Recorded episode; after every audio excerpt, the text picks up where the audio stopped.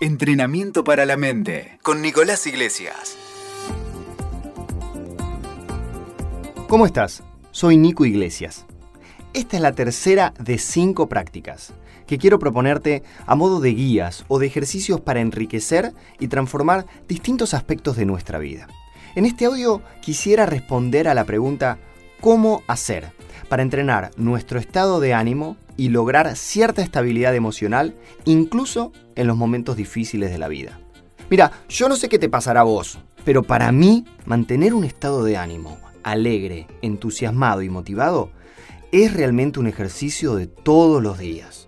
Igual que despertarme a la mañana cuando no tengo ganas de salir de la cama, no comer tanta azúcar o ir a entrenar, esos días en los que preferiría mirar de vuelta toda la temporada completa de mi serie favorita, mantener estos estados de ánimo para mí es algo que requiere de esfuerzo. Por eso te propongo que arranquemos con un dato un poquito científico y biológico. Nuestro cerebro no está desarrollado para hacernos vivir felices y alegres.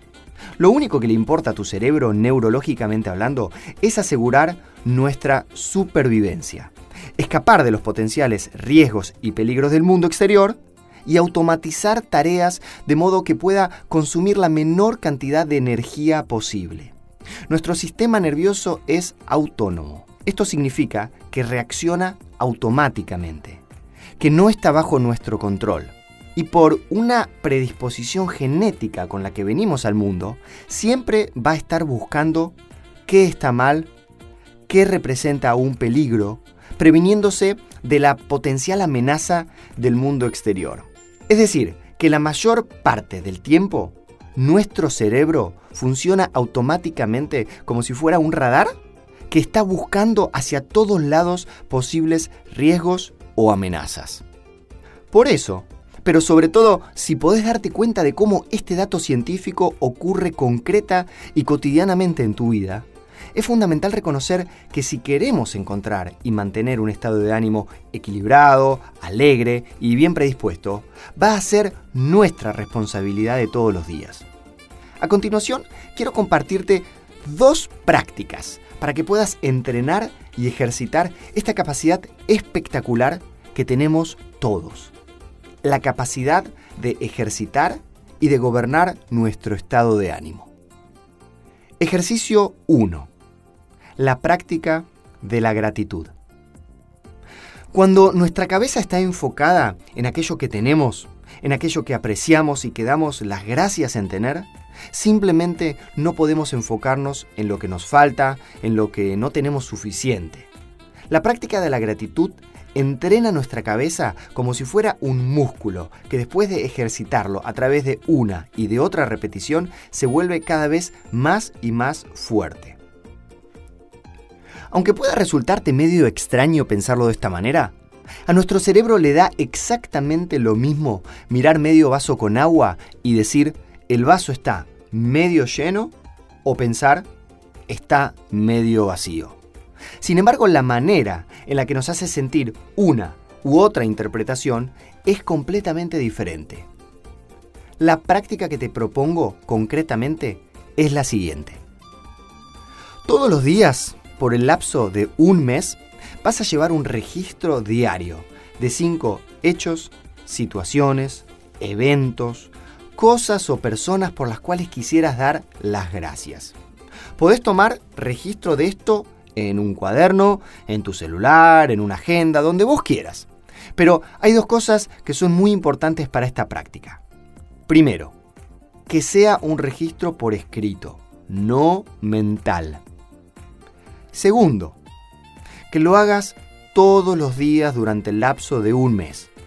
Te juro que no funciona de la misma manera si lo vas a hacer una o dos veces a la semana a modo de resumen semanal. El registro lo puedes hacer a la mañana, durante el día, a la noche, antes de cerrar tu día, cuando vos quieras. Lo más importante va a ser que puedas tomarte un momento de tiempo, de reflexión y de conciencia sobre estas cosas que estás agradeciendo. Toma nota de ellas, reflexiona y luego simplemente seguí con tu rutina o lo que sea que estés haciendo. Ejercicio 2.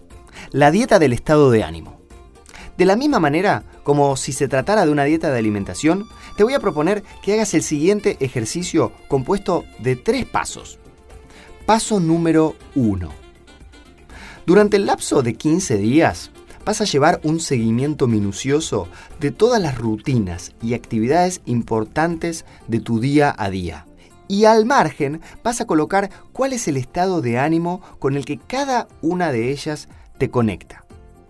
Así, por ejemplo, vas a escribir. Me despierto a la mañana, me preparo un café y miro el noticiero. Estado de ánimo XXX. Otro ejemplo podría ser. Voy a trabajar en el auto escuchando las noticias en la radio. Estado de ánimo XXX. Otro ejemplo. Salgo del trabajo y voy al gimnasio. Estado de ánimo XXX. Es decir, que vas a llevar un inventario por escrito de todas tus actividades más importantes del día y los respectivos estados de ánimo con que te hacen conectar y sentir cada una de ellas. Paso 2. Vas a tomarte el tiempo y el trabajo de conciencia en pensar cuáles son las rutinas, las actividades o las situaciones que te conectan con los estados de ánimo que te gustaría incorporar en tus días.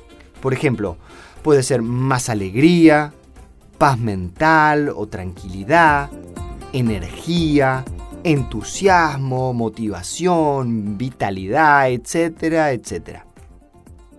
Tercer y último paso. Vas a preparar tu propia dieta de estados de ánimo. ¿Cómo?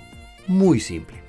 Vas a eliminar de tus actividades cotidianas todas aquellas rutinas o situaciones que te conecten con estados de ánimos no deseados. Y en su lugar vas a incorporar otras rutinas y actividades que sí te hagan sentir de la manera en la que te gustaría sentirte.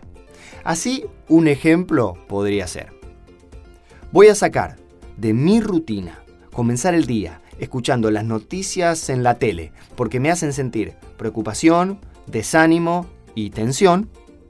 Y voy a incorporar durante mis mañanas, escuchar tres canciones que me dan pilas, que me dan energía y que me rehacen reconectar y recordar unas vacaciones geniales que pasé con mis amigos. Para terminar este audio, quisiera reflexionar con vos y tomar conciencia de que en la vida a veces tenemos dramas. Hay cosas que realmente son terribles, son traumáticas y que simplemente nos superan. Pero por el otro lado, darnos cuenta que lo que no es un drama simplemente es un tema a resolver. Y lo que es un tema a resolver es solamente eso, una situación, un tema, un desafío a resolver. Punto. Por eso creo que es tan importante que podamos reflexionar y discernir, separando unos de otros. Sobre todo para que puedas invitarte a vos mismo a decidir de qué modo, desde qué lugar interior y anímico vas a elegir tomar acción para vivir todos los días.